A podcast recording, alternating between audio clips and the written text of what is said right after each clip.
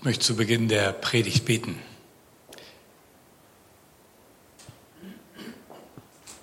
Jesus, danke. Danke, dass du hier bist. Danke, dass du hier in der Gemeinde bist, in den Gemeinden in der Stadt, aber auch bei jedem zu Hause. Und ich bitte dich, dass du uns jetzt begegnest in deinem Wort, in dem, was wir hören, und dass du uns freisetzt, dir nachzufolgen. Amen.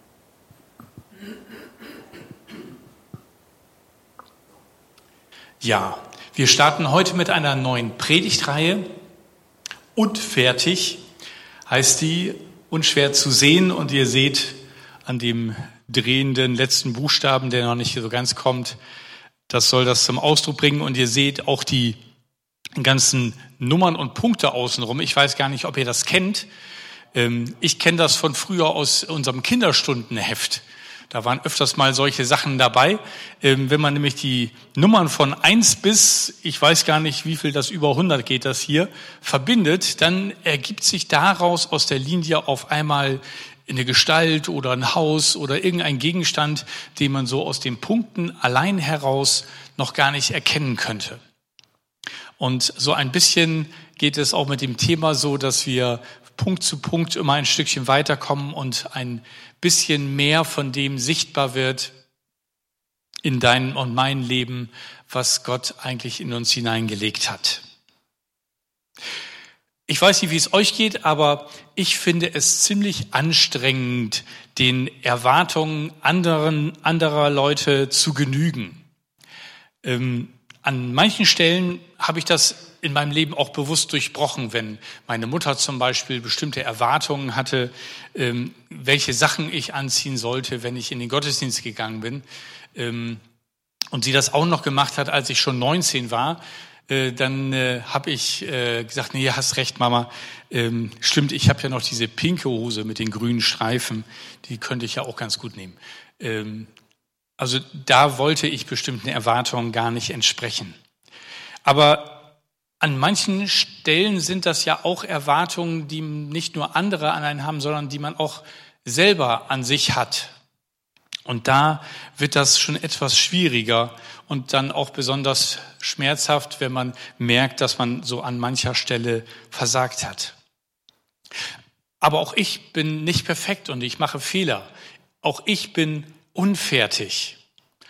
Kleines Beispiel gefällig. Letzten Sonntag habe ich über eine gute Haltung haben gepredigt und dabei über die Früchte des Heiligen Geistes gesprochen und dass das eigentlich darum geht, diese Früchte zu zeigen und diese gute Haltung sichtbar werden zu lassen im eigenen Leben. Da steht Liebe, Freude, Friede, Langmut, Freundlichkeit, Güte, Treue, Sanftmut, Selbstbeherrschung. Und am Sonntagnachmittag hat Gott beschlossen, mit mir nochmal über meine eigene Predigt an einem praktischen Beispiel ins Gespräch zu kommen. Und das gleichzeitig genial zu verbinden mit dem Start der Predigtvorbereitung für die heutige Predigt.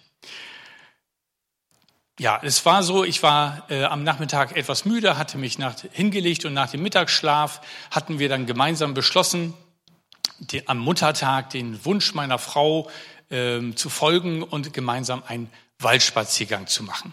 Und dann sind wir losgefahren zusammen im Auto, Braker Straße raus Richtung Ampel bei der Jet-Tankstelle. Und dann fuhr da so ein weißer BMW mit 40 kmh vor mir her. Und in der Ferne sah ich die Ampel grün werden.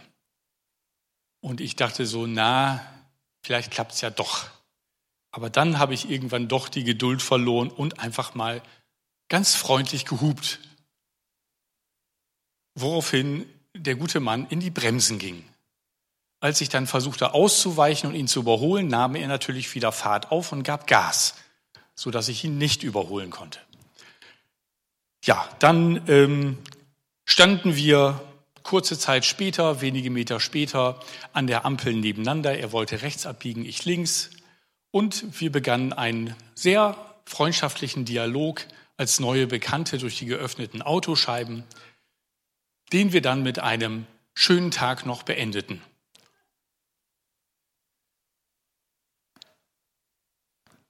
Ihr ahnt, dass es nicht ganz so freundlich war. Und als wir dann im Wald angekommen waren und uns da so ähm, in dem schönen Wetter gefreut haben, da brauchte es nur wenige Sekunden, bis der Heilige Geist dann mich auf meine eigenen Worte ansprach, die ich am Vormittag noch geäußert hatte. Speziell das Wort Geduld und Selbstbeherrschung schien er mit so einem Textmarker anzumarkieren. Ja, so kann es einem gehen.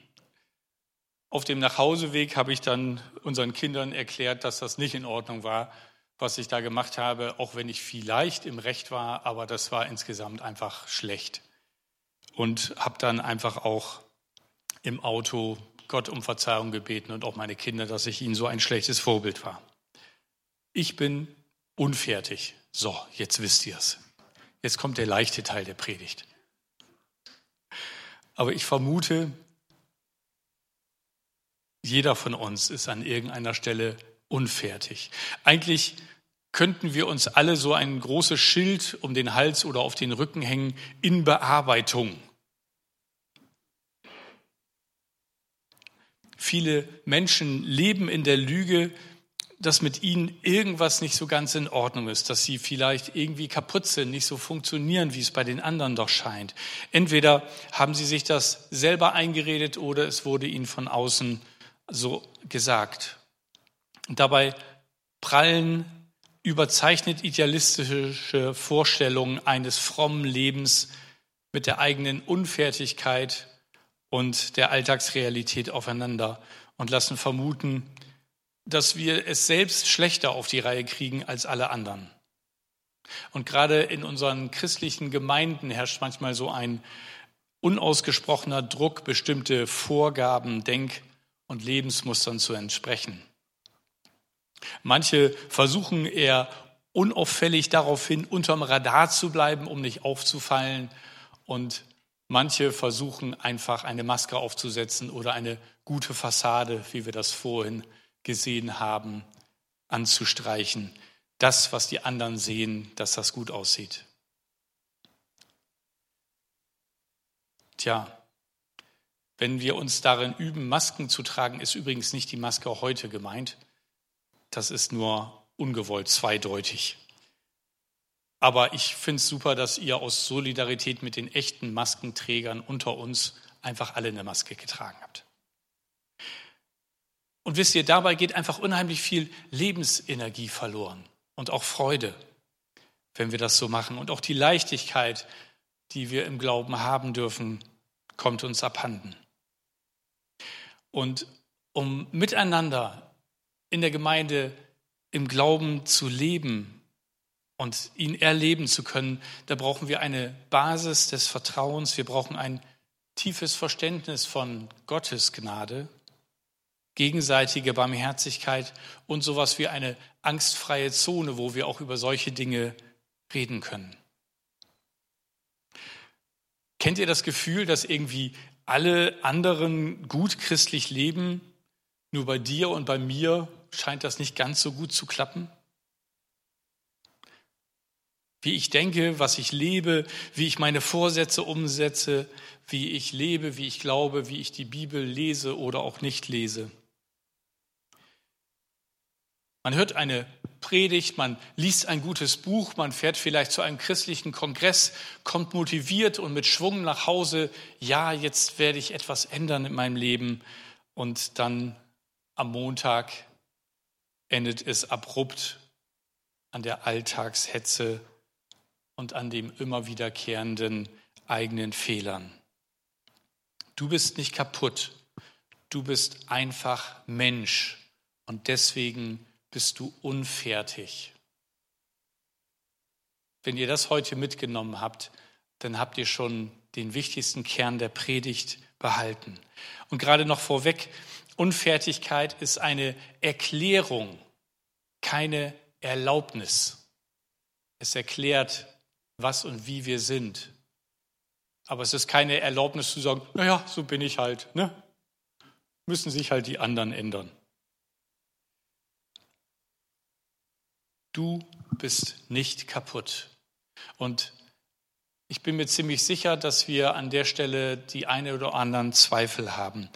Ähm, Andi Boppert hat mal eine Umfrage ähm, bei einem so einem Seminar mit 300 Männern an so einem Männertag gemacht.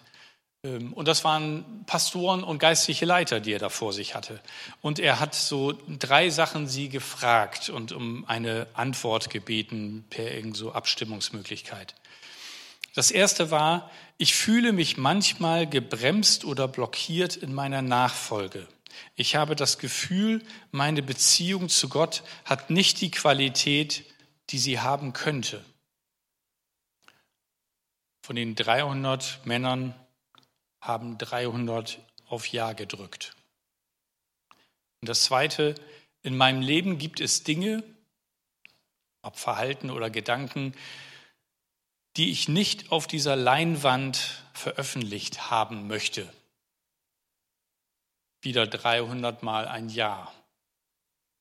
Und als letztes, im Umgang mit meinen sexuellen Bedürfnissen bin ich eher schlechter als der Durchschnitt der anderen Männer in diesem Raum. 300 Mal Ja.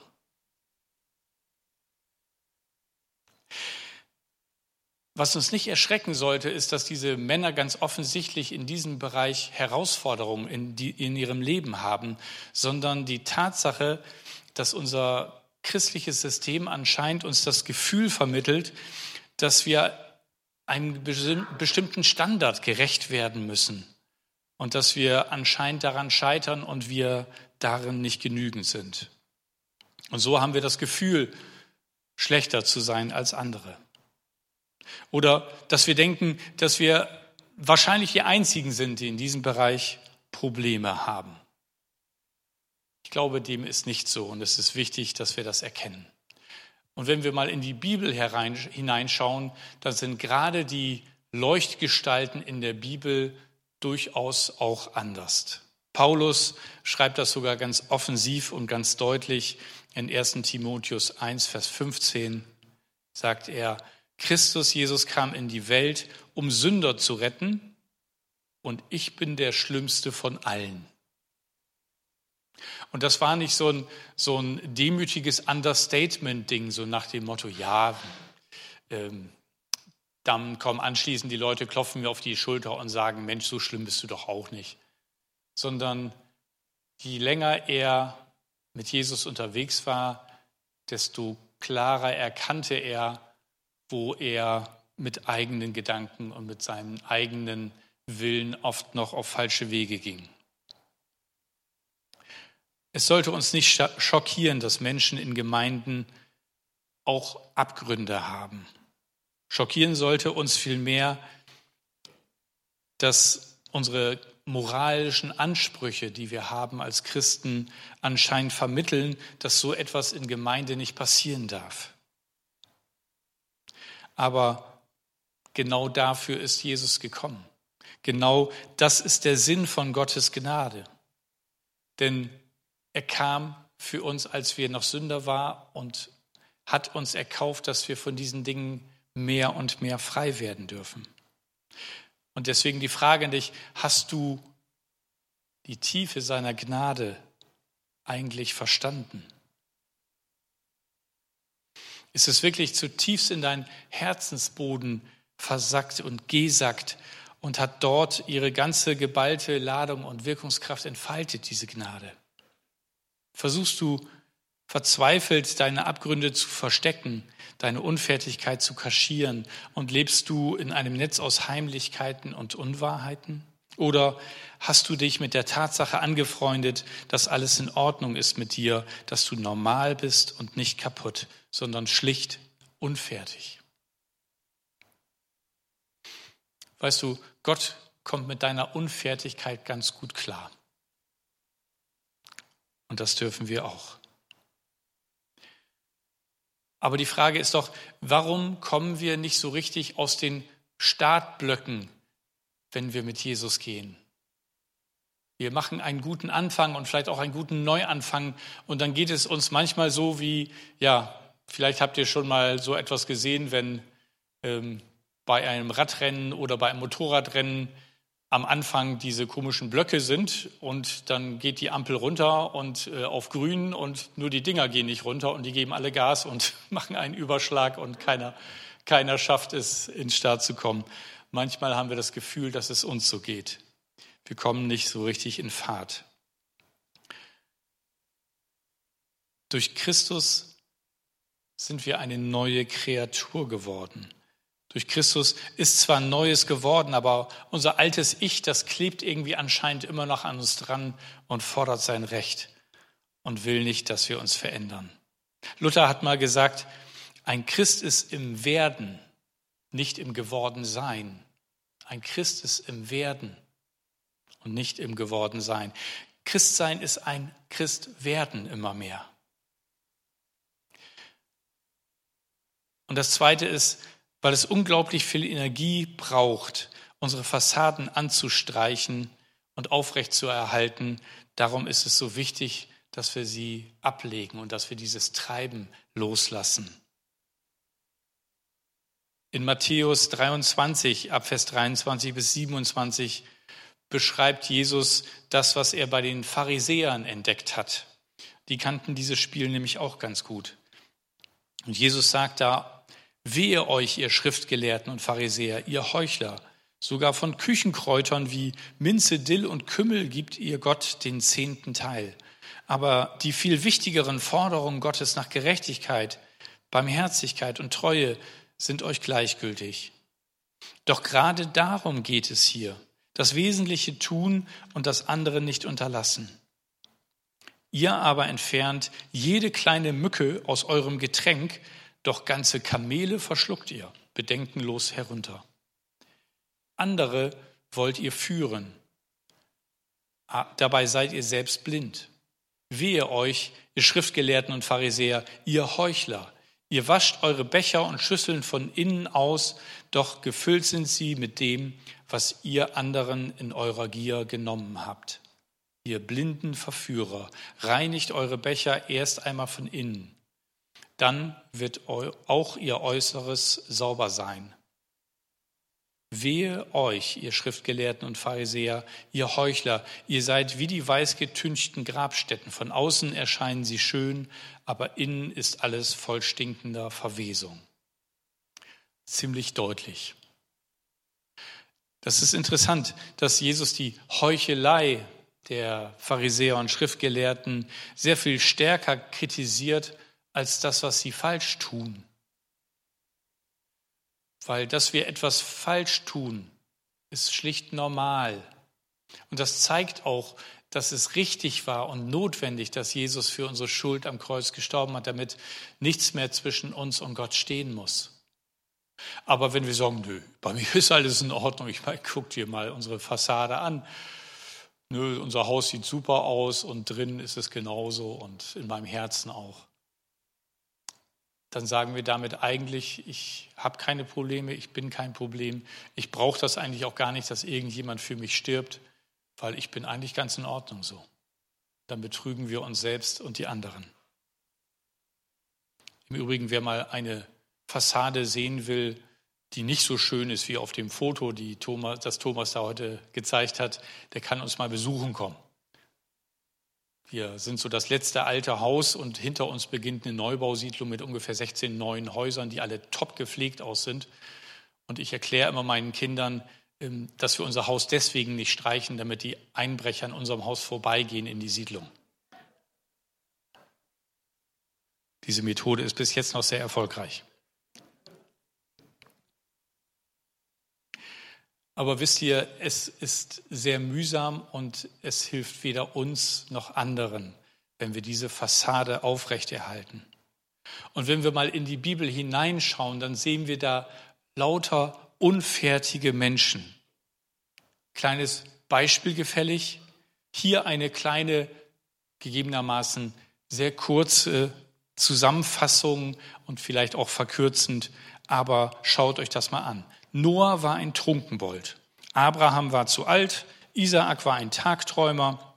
Jakob war ein Lügner, Josef war vorbestraft, Mose stotterte, Gideon war ängstlich, Samson, Samson hatte langes Haar und war ein Frauenheld, Rahab war eine Prostituierte, Jeremia und Timotheus waren zu jung, David hatte eine Affäre und war ein Mörder, Elia war suizidgefährdet, Jesaja predigte nackt, Gott bewahre, Jona rannte vor Gott davon, Naomi war Witwe, Hiob ging pleite, Petrus verleugnete Christus, die Jünger schliefen beim Beten ein, Martha machte sich über alles Sorgen, Maria Magdalena hatte sieben Dämonen, die Samariterin war mehrmals geschieden und lebte in Ehebruch, Zachäus war zu klein, Paulus zu religiös.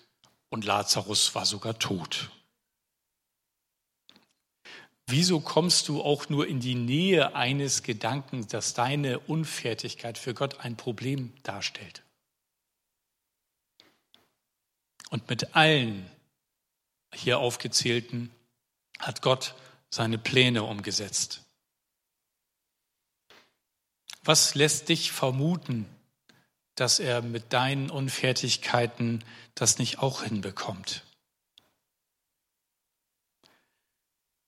Du bist in deiner Unfertigkeit und mit allen deinen Abgründen zutiefst von Gott geliebt. In 1. Johannes 4, Vers 19 schreibt Johannes, lasst uns lieben, denn er, Gott, hat uns zuerst geliebt. Das ist der Grund, warum er auf diese Welt gekommen ist. Er hat gesehen, dass wir selber mit unseren Unfertigkeiten und Unzulänglichkeiten nicht zurechtkommen und dass wir uns verstricken in Selbstanklage und Fremdanklage. Und er hat gesagt, ich komme und nehme euch diese Last ab. Ich sterbe an eurer Stelle und ich schenke euch die Vergebung als Zeichen meiner Liebe und dass ich euch immer wieder einen Neuanfang schenke. Die Frage ist, wie reagierst du auf Gottes Liebesangebot?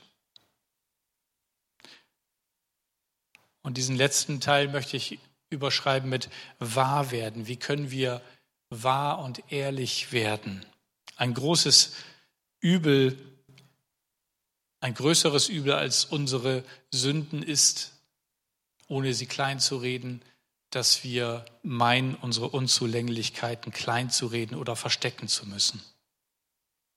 Viele Menschen in der Bibel sind Jesus trotz ihrer Unfertigkeiten nachgefolgt.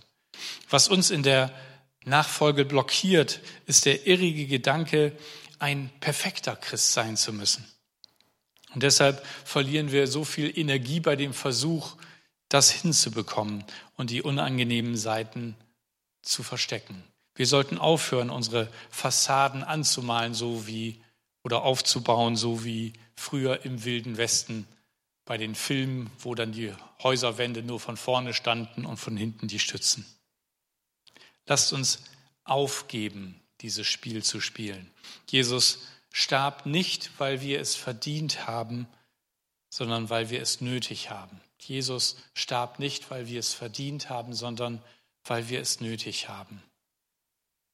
In Johannes 8, Vers 32 sagt Jesus, ihr werdet die Wahrheit erkennen und die Wahrheit wird euch frei machen. Manchmal haben wir den Eindruck, oh, wenn in diesen Bereich Licht reinfällt oder nur irgendjemand das sieht, dann ist es ganz schlimm. Und wir erkennen nicht, wie befreiend es ist, diese Dinge loszulassen, aufzudecken. Der Andi Boppard, von dem dieser Gedanke mit unfertig ähm, stammt, hat ein Buch geschrieben, ähm, wo er sozusagen ihre ganzen Family Fails, also die ganzen misslungenen Dinge, die sie in der Familie oder die er so erlebt hat, aufschreiben. Und er sagt, es ist unheimlich befreiend für ihn jetzt, wenn er als Prediger oder Redner irgendwo hinkommt, ähm, dann wissen die Leute schon ihre ganzen Fehler und schmunzeln und er muss gar nicht mehr anfangen, in irgendeiner Form zu erklären, äh, dass er nicht perfekt ist. Die Leute wissen es schon. Und er braucht auch nicht ähm, so zu tun, als ob. Wisst ihr, es geht nicht nur um Schuld, sondern es geht an der Stelle besonders um Scham. Scham ist etwas, das im ganz ungesunden Modus negative Früchte in unserem Leben produziert. Soziologen bestätigen, dass in Europa gerade ein großer gesellschaftlicher Wandel, man muss sagen, schon stattgefunden hat von einer Schuld zu einer Schamgesellschaft. Viele Menschen sind zutiefst beschämt über ihr eigenes Nichtgenügen als Vater, als Mutter, als wie man einfach ist, wie man aussieht, welchen Beruf man hat, welchen Status man hat. Das Nicht-Erreichen von Standards, alles wird angekurbelt durch Social Media und Werbung, wo uns gezeigt wird, wie man auszusehen hat oder wie erfolgreich man zu sein hat. Leider fördert auch die Kirche und die Gemeinden diese Scham durch Systeme und Vorzeigechristen, was einerseits dazu führt, dass die normalen Christen ständig das Gefühl haben, zu wenig fromm zu sein, zu wenig zu beten, zu wenig zu glauben, zu wenig aktiv zu sein und andererseits immer wieder, und das ist die andere Seite, große Männer im Bereich von Sex, Macht und Geld stolpern.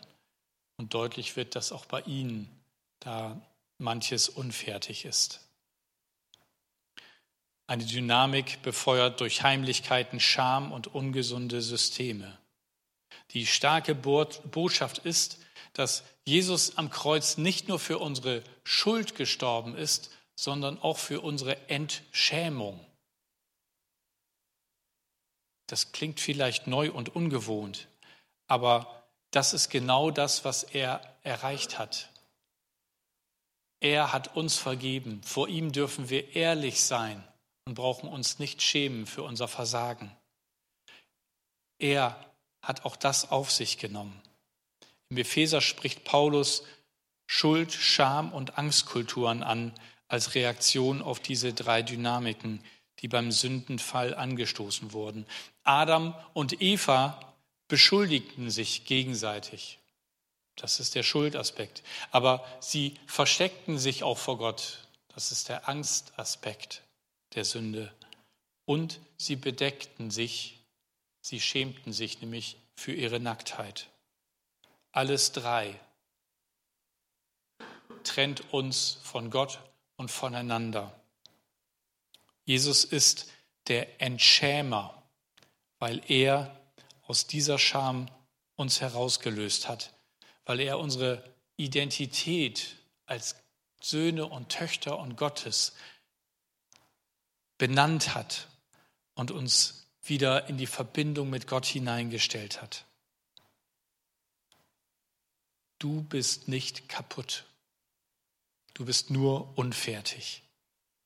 Und Jesus möchte dich aus diesem Scham, aus deinem Versteck herausholen und dich bis in deine Abgründe hinein lieben. Wäre das heute nicht ein guter Moment, dich in seine Arme fallen zu lassen? Nicht länger das mit dir rumzutragen, sondern ihm zu danken, dass er auch da dir raushelfen kann und will, nicht mehr wegzulaufen, nicht mehr zu heucheln, nicht mehr übertrieben richtig zu sein versuchen. Ich möchte mit zum Schluss euch anregen mit zwei Möglichkeiten, wie ihr da auch darauf reagieren könnt. Das eine ist, die letzte Folie bitte. Beschäftige dich mit der Frage, was versteckst du? Gibt es etwas, was du vor anderen, vielleicht vor Gott oder sogar vielleicht vor dir selber versteckst, weil du Angst hast, dich dem zu stellen? Die gute Nachricht ist, das musst du nicht länger. Gott kennt das alles und er hat keine Furcht davor und er hasst dich deswegen auch nicht, sondern er wartet darauf, dich davon zu befreien. Das ist seine Liebe. Weißt du, er hat dich nämlich wunderbar gemacht. Und da ist so einiges in der Zeit gekommen, was das verdeckt hat. Und da möchte er dir helfen, rauszukommen. Und darum, was versteckst du? Bring es zu ihm. Gib es ihm, lass es los und erkenne, dass er der große Freimacher und Entschämer ist. Und dann noch zwei ganz praktische Hinweise. Vielleicht machst du einfach so eine kleine Liste mit den gefühlt kaputten Bereichen und rede da mit Gott drüber. Zum einen vergibt er dir sehr gerne und das darfst du vor ihn bringen. Und zum anderen will er dir einen neuen Weg zeigen, einen neuen Weg durch seinen Geist, wie du in diesen Bereichen so leben kannst, dass die Freiheit, die er dir schenken möchte, sichtbar wird. Und das Zweite ist, gönn dir etwas. Zu dem Teil kommt er bestimmt besonders gerne. Vielleicht ein ganz leckeres Abendessen heute oder in den nächsten Tagen. Und während ihr das so genießt, macht euch Gedanken über Gottes unverdiente Gnade, die er uns schenkt. Und lasst sie vor euren Augen groß werden. So wie du dir das Essen gönnst oder was auch immer, so gönnt dir Gott das und noch sehr viel mehr. Das ist seine Liebe und Gnade, die dir gilt. Ich lade euch jetzt ein, in einem Gebet das jetzt festzumachen. Und in dem Instrumentalstück, das gleich folgt, auch das vor Gott zu bringen, was euch da jetzt angesprochen bewegt hat. Er schenkt uns Freiheit, weil er uns liebt. Und er vergibt gerne, denn dafür ist er gekommen. Ich möchte beten und du darfst gerne mein Gebet zu deinem machen. Jesus, danke. Danke, dass du mich bis ins Tiefste hinein kennst und trotzdem liebst. Danke, dass du mir meine Schuld, meine Angst und meine Scham nehmen möchtest an der Stelle mich füllen möchtest mit deiner Liebe. Ich bitte dich um Vergebung, wo ich Falsches getan, gesagt, gedacht habe und auch noch glaubte, ich müsste das für alle Ewigkeit für mich behalten. Und ich bitte dich, dass du als mein Herr und guter Meister in mein Leben hineinkommst mit deinem Heiligen Geist, dass du mich mit deiner Freude, deinem Frieden, deiner Liebe füllst und mit dem Angenommensein, das ich bei dir erfahren darf. Jesus, ich gebe dir mein Leben neu hin. Bitte dich, dass du auf dem Weg weiterhilfst, meine Unfertigkeit anzunehmen und gleichzeitig dich daran arbeiten zu lassen. Danke für deine Liebe und deine Treue. Amen.